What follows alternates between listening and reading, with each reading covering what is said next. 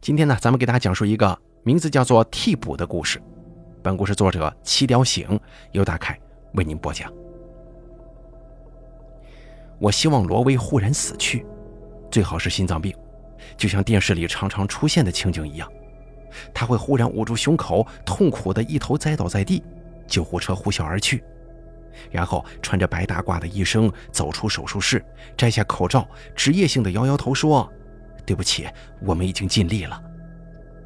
可是这样的场景不太可能出现在罗威的身上，他精力实在是太旺盛了，每天十几个小时的工作量都没能让他的脸上呈现出半点疲态。镁光灯下的那个女人仍旧美轮美奂，她才二十六岁，虽然在模特界已经算是高龄了。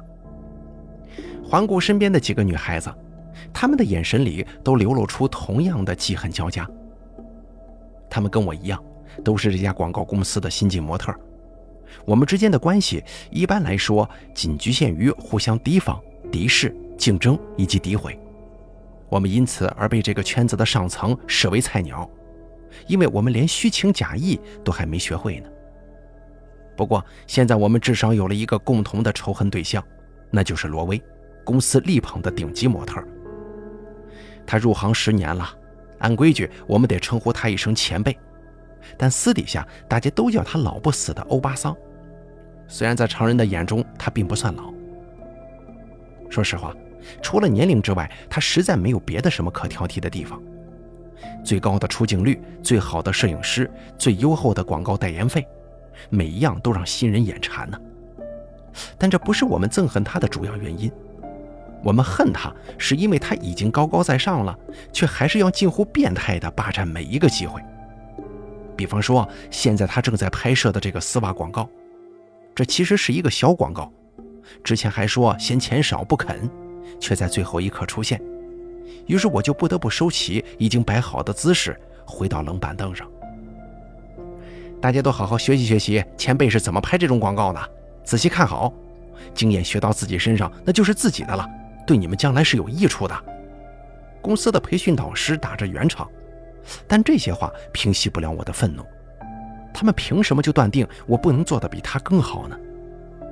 哼，你才十六岁，进公司还不到一个月，能想到你做替补就该偷笑了。旁边的欧丽丽冷笑着打量着我的咬牙切齿。我可是等了半年才接到电话的。不过我想得开，谁叫我没什么后门可走呢？欧丽丽口中的后门是指我的姑姑顾小云，她去年在这里谋到了一个创意总监助理的职位，然后就把我引荐了进来。十六岁怎么了？十四岁人家就参加模特大赛得冠军了，成名要趁早。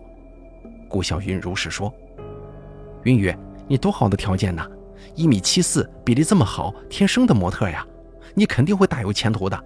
我看好你，姑姑帮你啊，有机会就得抓住。”考大学怎么了？大学毕业又能怎么样？跟那么多人抢一个饭碗，一个月拼死拼活的挣这么一点钱，不到月底就花光，还得靠你妈妈贴补你。这白菜咸菜这种穷日子，你们还没过够啊！我打了个寒颤。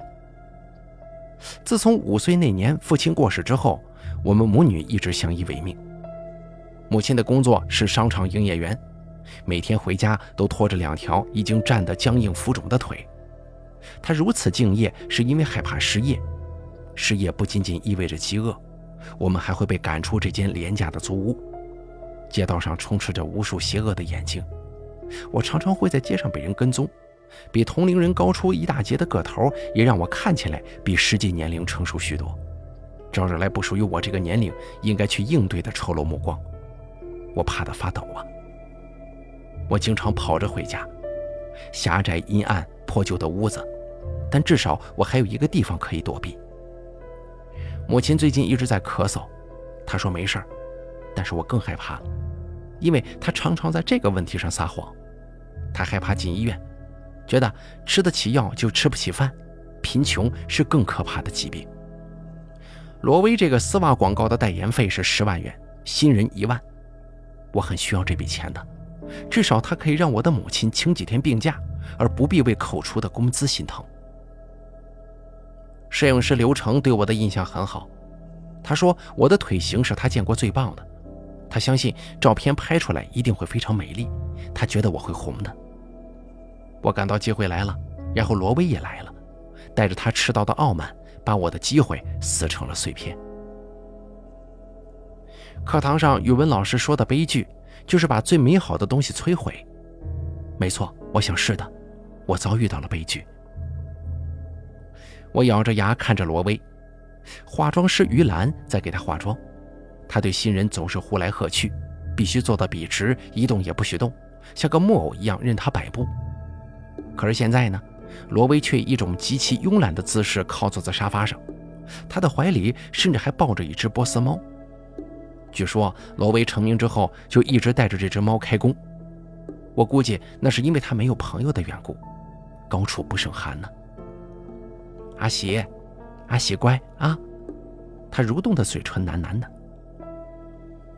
阿喜是一只肥胖的大猫，毛色纯白如雪，一只眼睛绿色，一只眼睛蓝色，神情跟罗威一样傲慢而又慵懒。罗威把一块精致的巧克力喂进波斯猫的嘴里，它贪婪地吞噬着，而我则是咬紧了下嘴唇。我知道那种巧克力，意大利进口的，商场里一百元只能买到四颗。无数次，我只能站在橱窗前看着它精美的包装，吞咽口水。真是人命不如猫啊！拍摄开始了，罗威在波斯猫的额头上亲了一口，然后把它放进了一只漂亮的粉色猫包里。胖猫对于这华丽的囚笼并不排斥，它蜷缩起身子进入睡眠。接下来，所有人的视线都集中在罗威一个人的身上了。他不停地变化着姿势，做出风情万种的样子。我悄悄地移到猫包的旁边。桌面上还散落着几颗美丽的巧克力，我剥开一颗，然后把猫包的拉链小心拉开。猫被惊醒了，我把巧克力在胖猫的鼻子前一晃，然后扔出了门。胖猫对于美味的食物仍然保持着动物的敏捷，它赶忙跑出来追逐巧克力去了。确定没有人注意我之后，我跟在猫的后面走出了工作室。半个小时之后，罗威看了看空掉的猫包，开始尖叫了。他的助理和工作室的工作人员都手忙脚乱地在房间里乱窜。我觉得十分痛快，尤其是看见罗威那丢了魂的脸的时候。是谁干的？他失去了控制，完全没有平日的公主淑女样。他歇斯底里地大叫着：“猫是不可能自己拉开拉链的，一定是有人把它偷走了。你们把阿喜给我弄到哪儿去了？”这样吧，片子还赶着交呢，不如咱们先拍着猫，我们派人去找，行吗？找不到阿喜，我就不拍了。罗威嚎叫着打断助理的话：“找不到他，你也别干了。可可是，赶紧给我查呀！你可是什么？在场的人一个都别想走，都有嫌疑。我知道你们怎么想的，但你们知不知道，我家阿喜脖子上可戴着一条镶了钻石的带子，价值两万块呢。”你们以为偷猫不犯法吗？啊，只要我报警，两万元可够坐一阵子牢的了。想想吧，姑娘们，现在还来得及。有人说，罗威媚笑的时候可以颠倒众生，没想到他狞笑的时候也是如此。我觉得天地都开始旋转了，胃里翻江倒海。欧丽丽在看着我，我发现她的眼里藏满了幸灾乐祸。糟了，她一定是看见了。我心跳加快，她会告发我吗？姑娘们还愣着干什么呀？快帮忙找找啊！罗威的助理说道：“找到了阿喜，罗小姐一定会有重谢的。不止重谢，我还会好好的提拔她呢。”罗威在一旁高声的补充：“在这一行工作，最需要的就是提携和机会，尤其是大牌的力量。借东风，乘舟破浪，这个道理大家都明白。”于是，阿喜阿喜的唤猫声立马响成了一片。我奔出门，那只肥猫被我扔进了巷道里的一个垃圾箱，并且盖上了盖子。那里很少有人去，现在又不是清理垃圾的时间，它应该还在那里的。我不相信罗威所谓的提携，谁能找到猫，那足以证明谁的嫌疑最大呀！我可不是笨蛋。我只想赶在欧丽丽告发我之前，让这只猫自己回到罗威的身边。它不会说话，所以罗威永远不知道绑架他的人是谁。走进巷子，我立刻松了口气，跟我离开的时候一样，垃圾箱安静地立在巷道里，盖子也没有被移动的迹象。我揭开盖子，立马一股血腥味扑面而来。只见阿喜一动不动地躺在垃圾箱里，白色的毛发几乎全被染红了。他的眼睛仍旧圆睁着，角度刚好与我上下相对。他用看着刽子手一般的目光看着我呢，怨毒、仇恨、绝望，而他已经死了。我几乎跌坐到地上，怎么会这样呢？我离开的时候，他还因为自己被囚禁而愤怒地咆哮。他的身上有一道道的伤口，皮开肉绽，我无法判定那是抓伤还是刀伤，只知道他在死前经历了极度的痛苦。是野狗吗？他们跟猫是天生的仇敌。不会的，我摇了摇头。野狗不会在咬死一只猫之后还会把盖子重新盖好啊，只能是人。我打了个寒颤，因为我忽然想起，在我做完这一切回到工作室的时候，欧丽丽并不在房间里。后来我在卫生间里看见了她，她正在那儿拼命地挤压洗手液洗手呢。还有，她的衣服不是她之前所穿的那一件。天哪！我捂住了嘴，一幕可怕的场景冲出了脑海。欧丽丽跟踪我，她看见我把阿喜扔进了垃圾箱。等我离开之后，她走到垃圾箱旁边，拿出刀。阿喜在挣扎，可惜他的对手体积实在是过于庞大，而他又是一只被剪掉了指甲、身形笨重的胖猫。于是乎，他就死了。他的血液染红了自己的毛发，也喷溅到了凶手的身上。欧丽丽冲进卫生间，换下了血衣，因为做模特的总有备用衣服可以换。糟了！我惊骇地转身，必须马上离开这个地方。再晚点的话，我将百口莫辩。欧丽丽会把这一切都推到我的头上。她可以这样残忍地杀死一只猫，难保她不会栽赃嫁祸呀。或许她的嘴唇现在已经贴在罗威的耳朵边上了。那么，我会被毁掉的。罗威一定不会善罢甘休的，他会狠狠地报复我，他会把我踢出这个圈子，毁掉我的前途。没错，他一定会这么干的。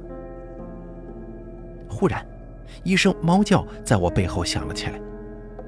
我转过身，一只雪白的波斯猫已经跳到了我的脚边，它直起尾巴，用头一个劲儿蹭我的小腿，表示亲近和友好。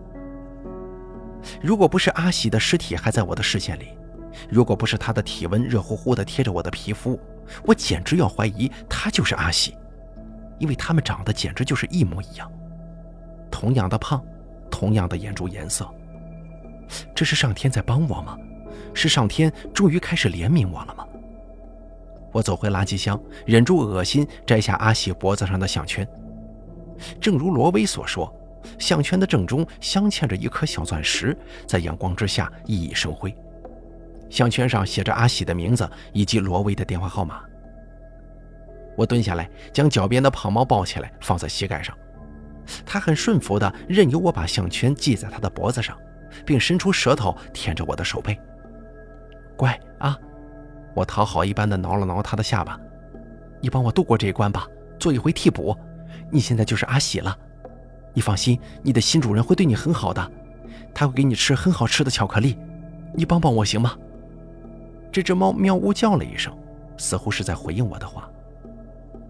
我抱着它朝摄影工作室里走，有几个女孩子正在走廊上换着。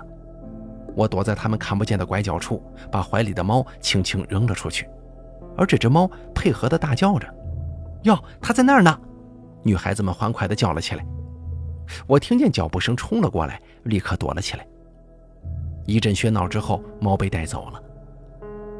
我藏在暗处数了两分钟，然后回到工作室。罗威正在把那涂了厚厚脂粉的脸贴在猫脸上。阿西宝贝儿啊，你可急死我了！我的心脏通通直跳。他似乎并没发现这是一个冒名的顶替者。再看欧丽丽，她的脸色纸一般白，似乎马上就要晕倒在地呀。替补阿喜明显不喜欢罗威的亲热，他的表情又戒备又愤怒。尾巴陡然炸毛，发出了一声可怕的嚎叫，一爪挥向面前的女人。罗威倒在了地上，他捂住了左眼，不停地在地上惨叫翻滚着，鲜血还从他的指缝间冒了出来呢。我惊呆了，事实上，在场的所有人都被这一幕给惊呆了。接下来是一片混乱，罗威在混乱中被送往医院。那只行凶的波斯猫被罗威的助理狠狠踢了一脚，他惨叫一声之后就再也没了踪迹，估计也在混乱之中逃走了，带着那条价值两万元的项圈逃走了。剩下的工作人员都在面面相觑，这这广告明天可要交的呀！罗威那丫头之前磨磨蹭蹭的耽搁了好几天，现在又闹出这种事儿，怎么办呢？客户那儿可不能再拖了，要不得支付违约金呢。一个声音冷冷地说：“还能怎么办？找替补吧。找谁呀？”我抱着胳膊坐在椅子上发抖，不仅仅是因为忽然间发生的惨剧，也因为惨剧之后的这些凉薄。纵然是罗威，也无法避免。摄影师刘成指着我说：“他呀，刚才试镜的时候，他的感觉最好。”我被眼神们所包围了。就他吧，做主的人发话了。刘成走到我身旁，拍了拍我的肩膀：“怎么样，能行吗？”我点了点头。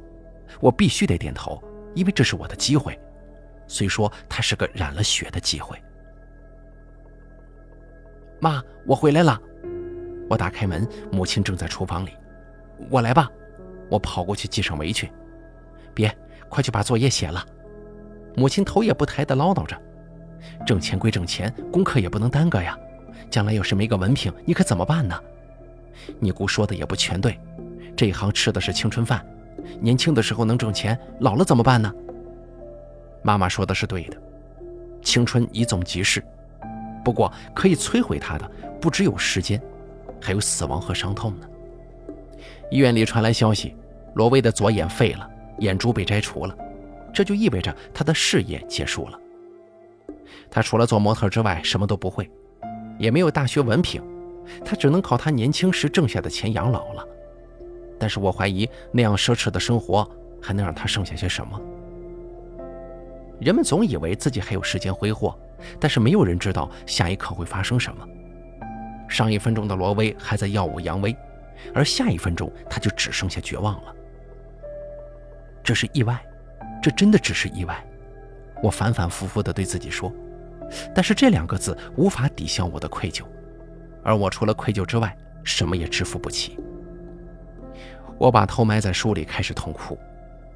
忽然之间，厨房传来一声重响，我奔过去，只见母亲脸色惨白的晕倒在了地上。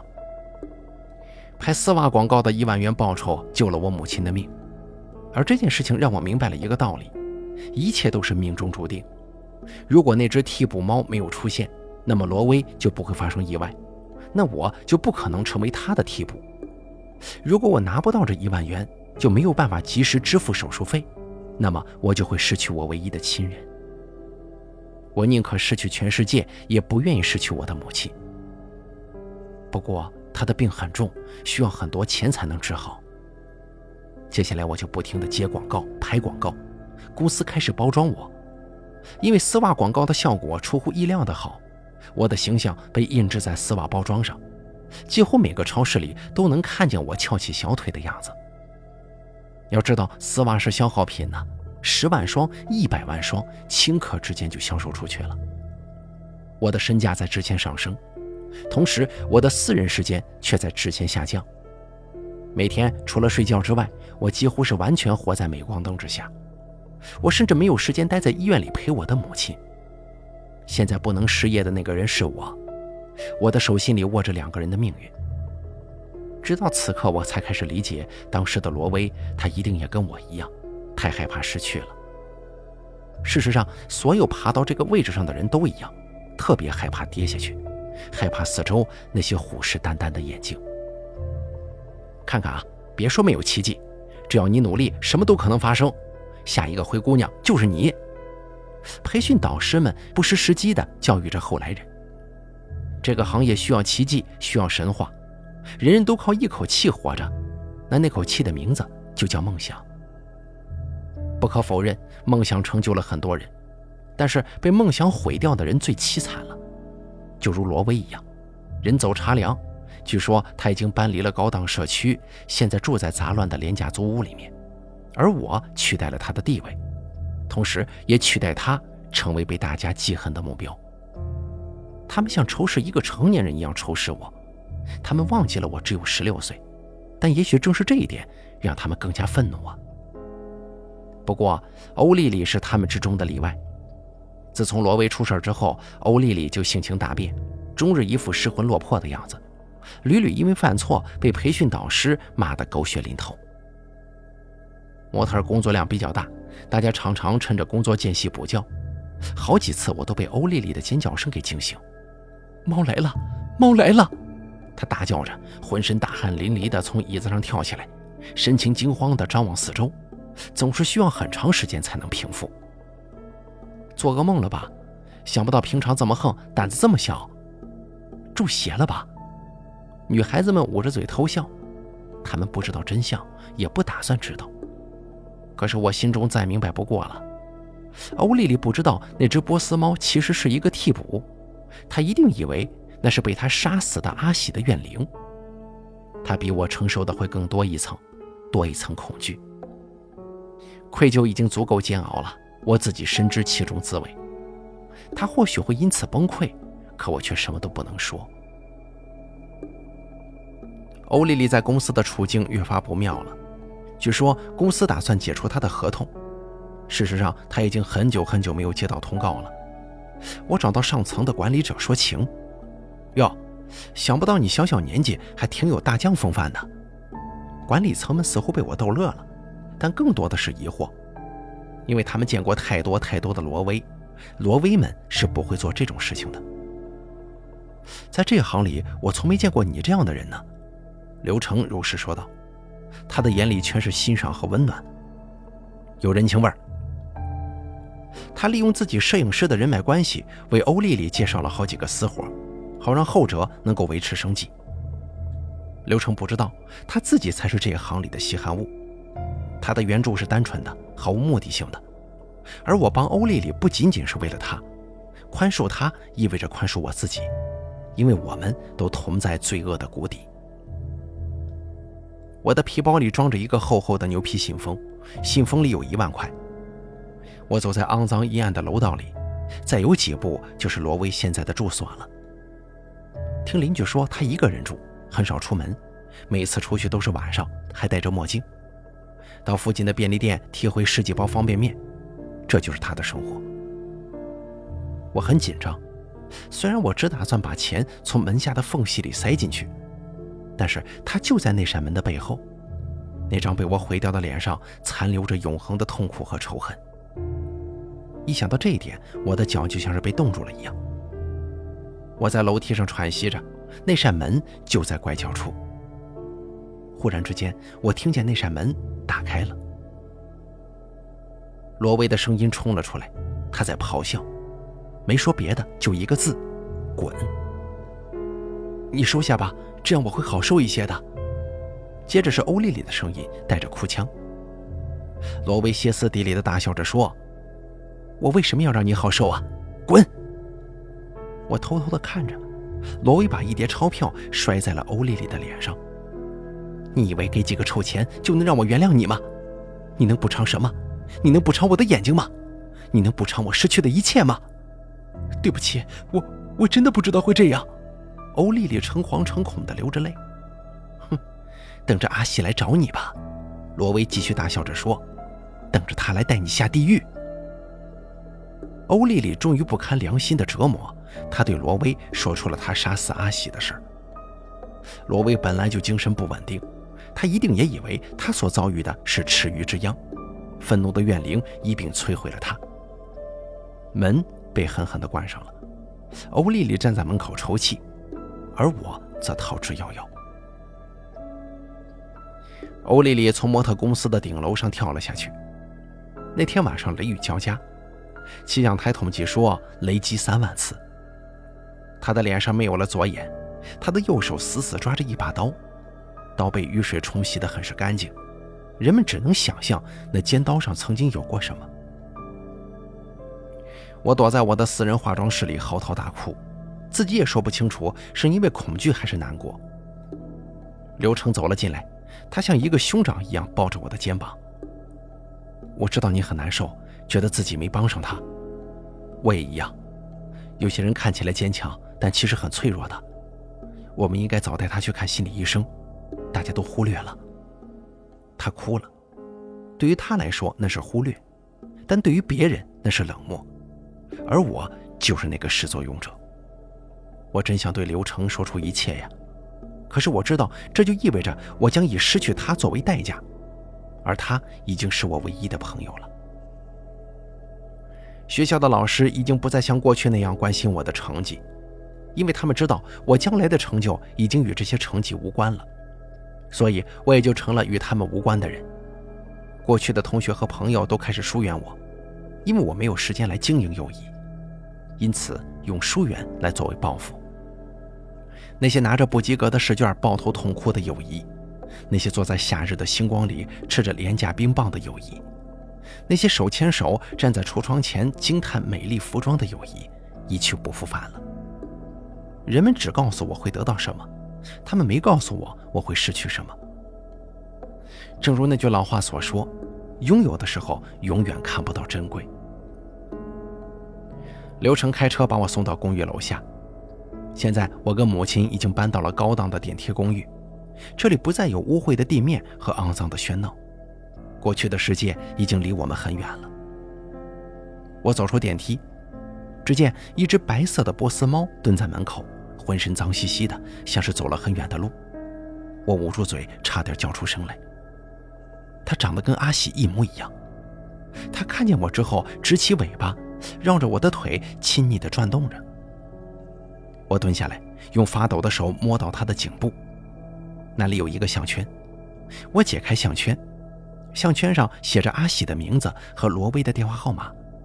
那颗钻石在项圈的正中熠熠生辉。这就是那只被我找来做替补，然后毁掉罗威一生的猫啊！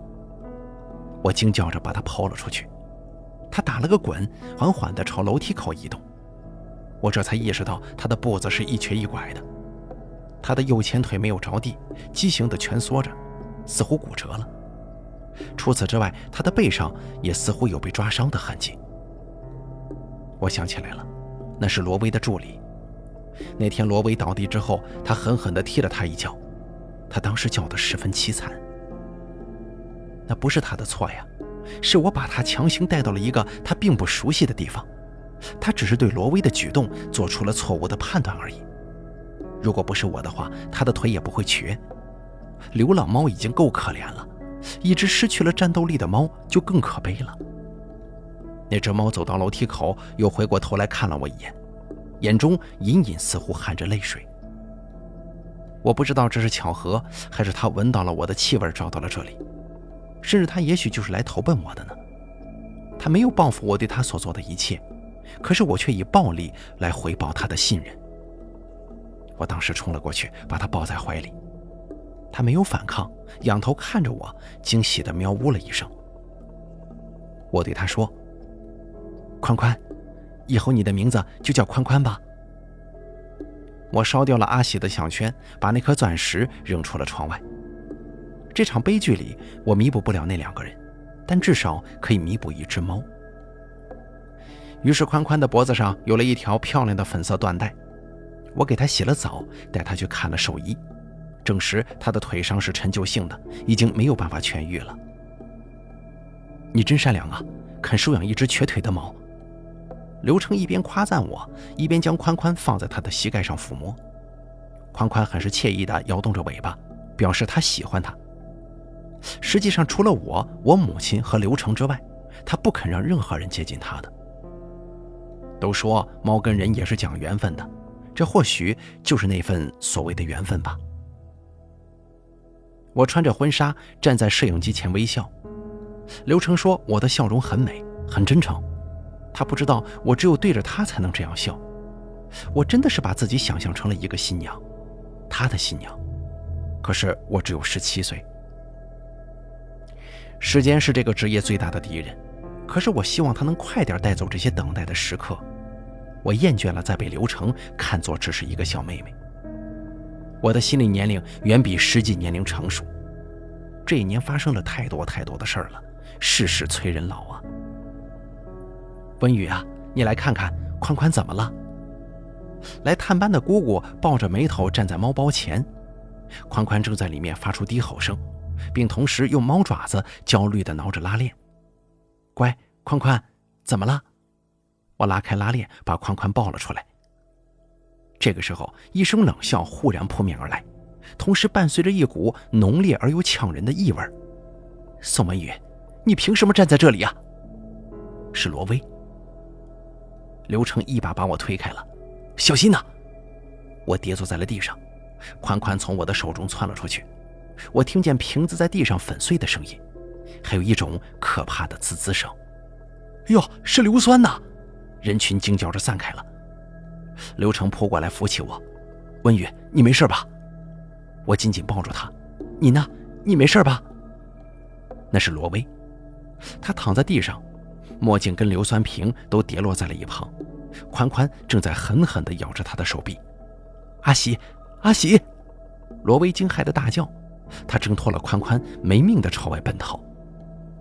反应过来的人大声喊道：“快点报警啊！”我看了看地上的墨镜，摇了摇头说：“算了，不要报警。”刘成把我抱得更紧了。就在这个时候，外面忽然传来尖叫声。我冲出去，马路上一片混乱。罗威血肉模糊地躺在地上，正在被一群人围观着。他那仅存的一只眼睛。睁得大大的。我们了解到罗威有严重的精神问题，他袭击你，或许是因为你让他想起了他的过去。他憎恨所有风光的模特，这是一种变态行为啊！警察问道。不过是你们公司一个叫马欣的模特把罗威带进来的，你知道他为什么这么做吗？你跟他是否有什么过节呢？我当然知道他为什么这么做。马欣今年二十岁。比我早进公司两年，却依旧只是一个兼职的替补。他当然憎恨我这个挡在他前途路上的绊脚石了。而这样的马欣却不只有一个。刘成开车送我到楼下，我拒绝他送我上楼。我对他说：“我想一个人静一静。”事实是因为我害怕自己会忍不住说出一切呀。而刘成却是最不能听到那些秘密的人。我打开门，母亲不在家，桌上留着她的字条，上面写着：“你不陪我，也不让宽宽陪我，我去打麻将了。”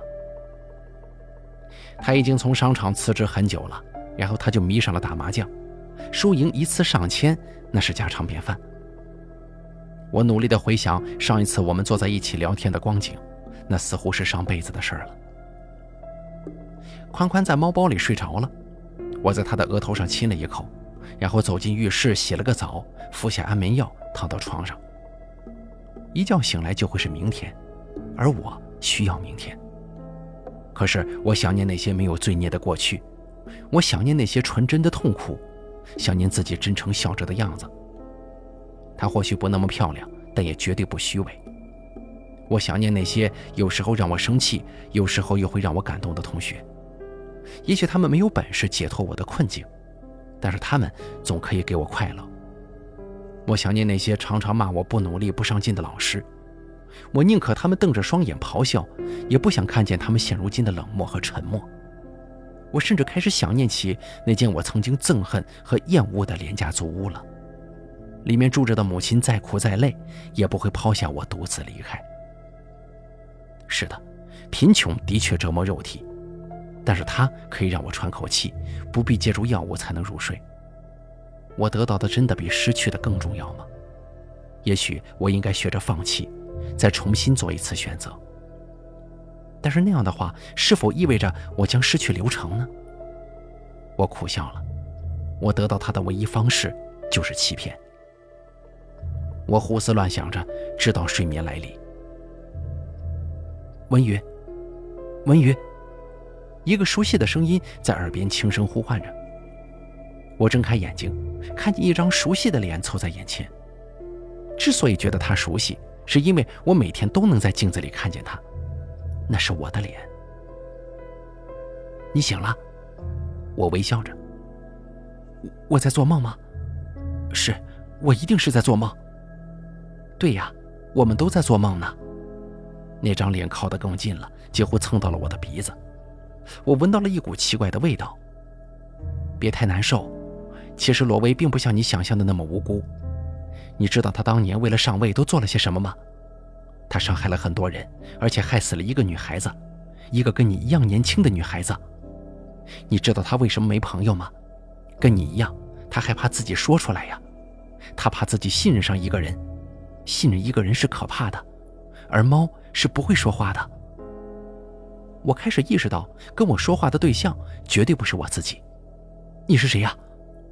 然而，从我的嗓子里发出的声音却是一声猫叫。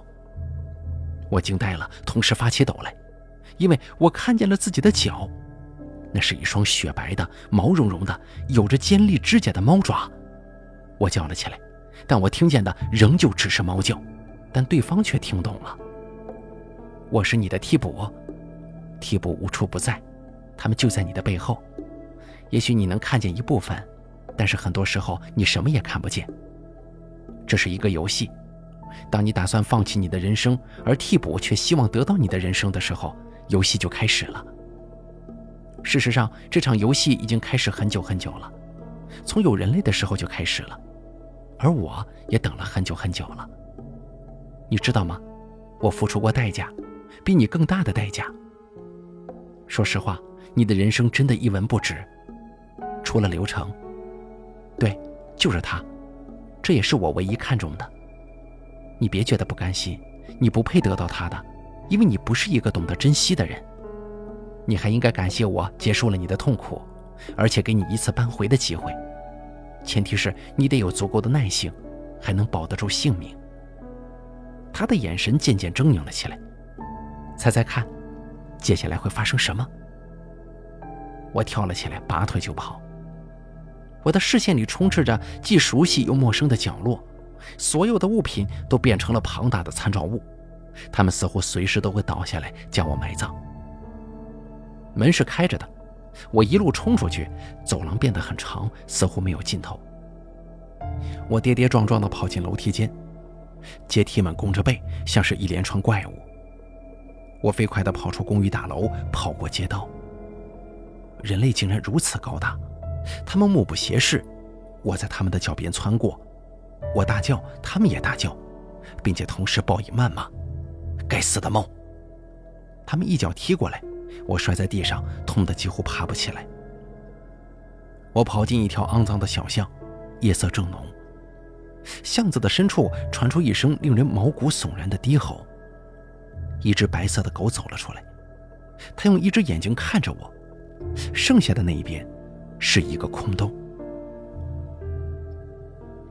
好了，这个叫替补的故事呢，就给大家讲到这儿了。感谢您的收听，挺有意思的啊。咱们下期节目不见不散。